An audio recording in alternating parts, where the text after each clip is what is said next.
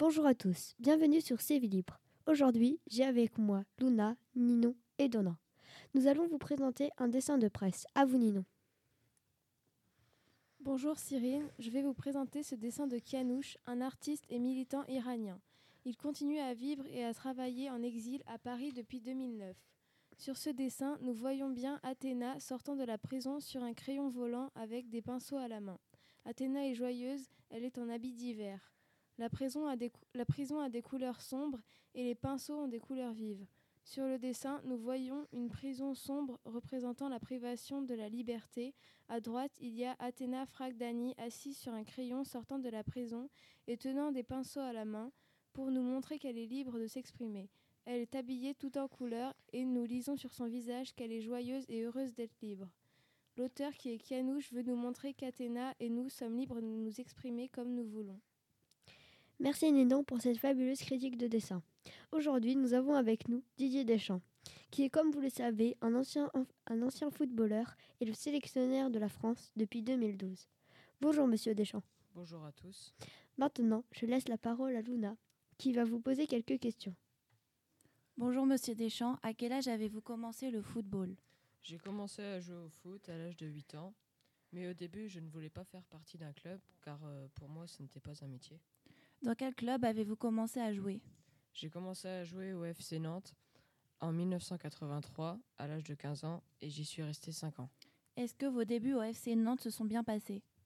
Mes débuts étaient plutôt compliqués, j'étais le souffle de l'heure de mes camarades car ils étaient, ils étaient jaloux de moi car j'étais talentueux. Comment vous décririez-vous en tant que joueur? Je suis une forte personnalité, rapide, grand et volontaire, sans vouloir me vanter. Avez-vous été le souffre-douleur de vos camarades pendant les cinq années à venir? Non, passé les six premiers mois, je me suis définitivement accepté au FC Nantes et je me suis lié d'amitié avec Marcel Desailly qui est devenu mon confident. Combien faisiez-vous d'entraînement à Nantes? Au début, j'en faisais deux par semaine et je suis passé à deux par jour. Quelle équipe avez-vous entraîné J'ai entraîné l'AS Monaco de 2001 à 2005, le Juventus de 2000 2006 à 2007, l'Olympique de Marseille de 2009 à 2012 et pour finir l'équipe de France que j'entraîne depuis 2012. Quand avez-vous remporté votre premier trophée? J'ai gagné mon premier trophée à l'âge de 14 ans. Combien de matchs avez-vous joué? J'en ai joué 499, dont 263 victoires, 110 défaites et 126 matchs nuls. Euh, quelles sont vos qualités sur le terrain? Mes qualités sont l'endurance, l'organisation et l'intelligence de jeu. Merci Monsieur Deschamps de votre venue sur CV Libre et merci d'avoir répondu, de bien vouloir répondre à nos questions, de bien, de bien vouloir répondre, de bien, ah, Merci Monsieur Deschamps de votre venue sur CV Libre et d'avoir bien voulu répondre à nos questions. Je vous en prie, au revoir. Nous allons passer au troisième sujet, qui est la revue de presse. Je laisse la parole à Ninon. Le premier article a pour titre La souffrance des enseignants, un mal connu mais ignoré, tiré du journal Le Monde, écrit par Laurent Fragerman.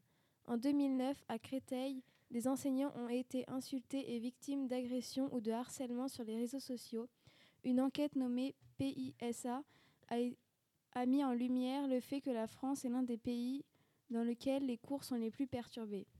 Passons maintenant à un autre article concernant la lutte contre la violence. Dans le journal Aujourd'hui en France, paru le jeudi 15 novembre, il est question de l'abandon des bébés lions.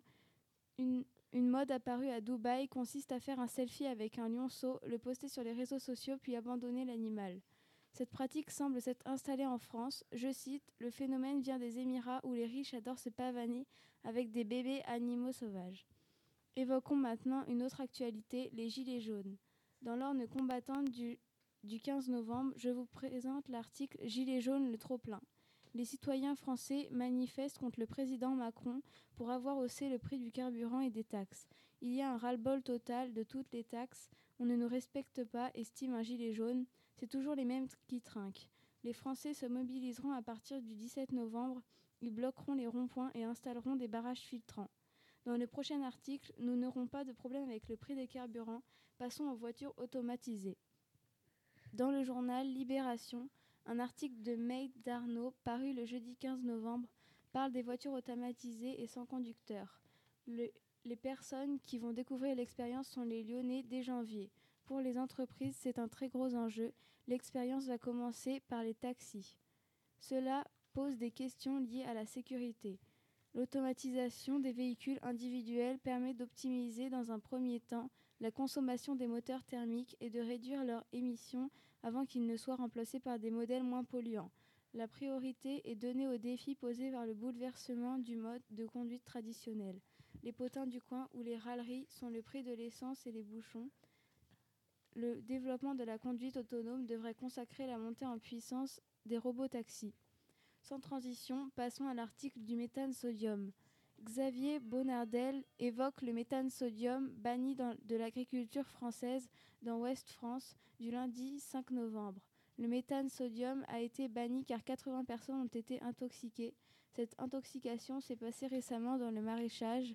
Ce produit servait à désinfecter les sols pour la mâche.